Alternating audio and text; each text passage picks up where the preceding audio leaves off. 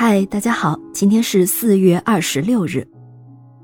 非常不幸的，在一九八六年的今天，世界上最严重的核事故在前苏联切尔诺贝利核电站发生了。核电站的灾难性大火造成的放射性物质泄漏，污染了欧洲的大部分地区，而前苏联对核事故消息的封锁和应急反应的迟缓，造成了更严重的后果。是在瑞典境内发现放射物质含量过高之后，这个重大的事故才被曝光于天下。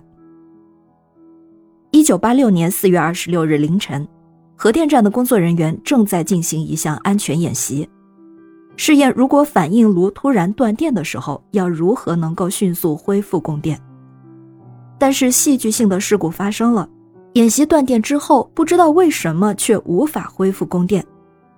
紧接着，反应炉爆炸，顶盖被炸开，燃料铀、石墨散落周边区域，一股超强的辐射气流从裂口冲上了一千米的天空。第一时间赶来救灾的消防队立刻往电厂喷洒了大量的水，但是不但没有将火扑灭，反而有两名队员当场死亡，其他的二十八名消防队员也因为接触了过量的辐射，后来都牺牲了。天亮之后，在距离核电厂三公里的小城普里皮亚季，人们测到了零点二伦琴的辐射值。要知道，正常空气的辐射值是零点零零零零一二伦琴，这个辐射值超出了正常量的一万五千倍，而到了傍晚的时候，居然达到了六十万倍。那在核电厂区的辐射值是多少呢？是二千零八十伦琴。是正常空气辐射值的一亿七千三百万倍，人只要待在那里十五分钟就会死亡。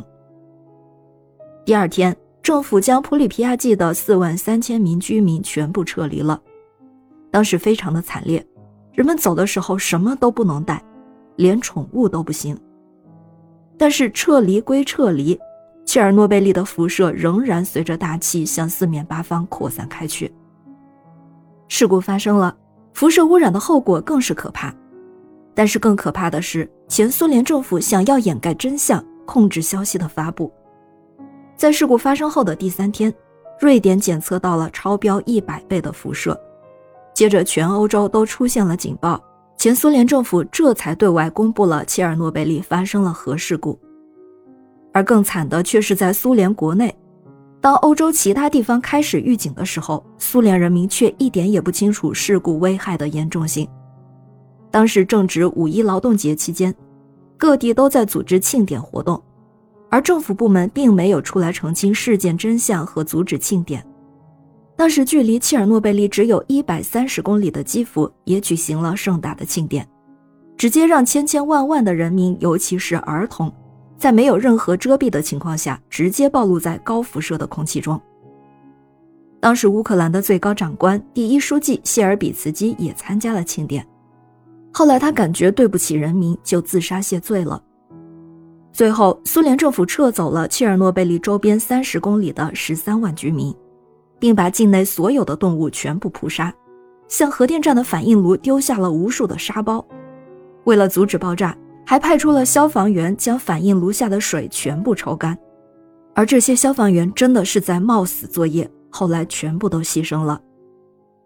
灾后两年之中，有二十六万人参加了事故的处理，为核反应堆浇上了一层层的混凝土，当成棺材埋葬起来，清洗了二千一百万平方米的脏土，为核电站职工另建了斯拉乌杰奇新城，为撤离的居民另建了二点一万幢住宅。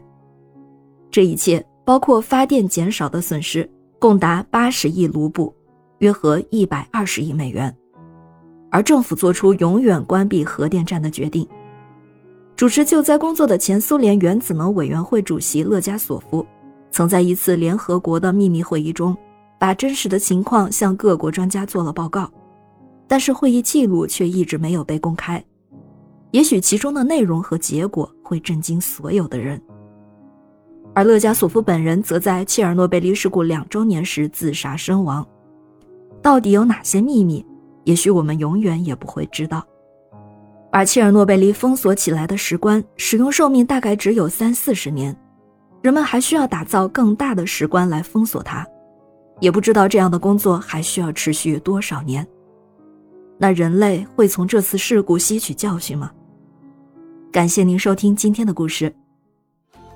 咩咩 radio 陪伴每一个今天。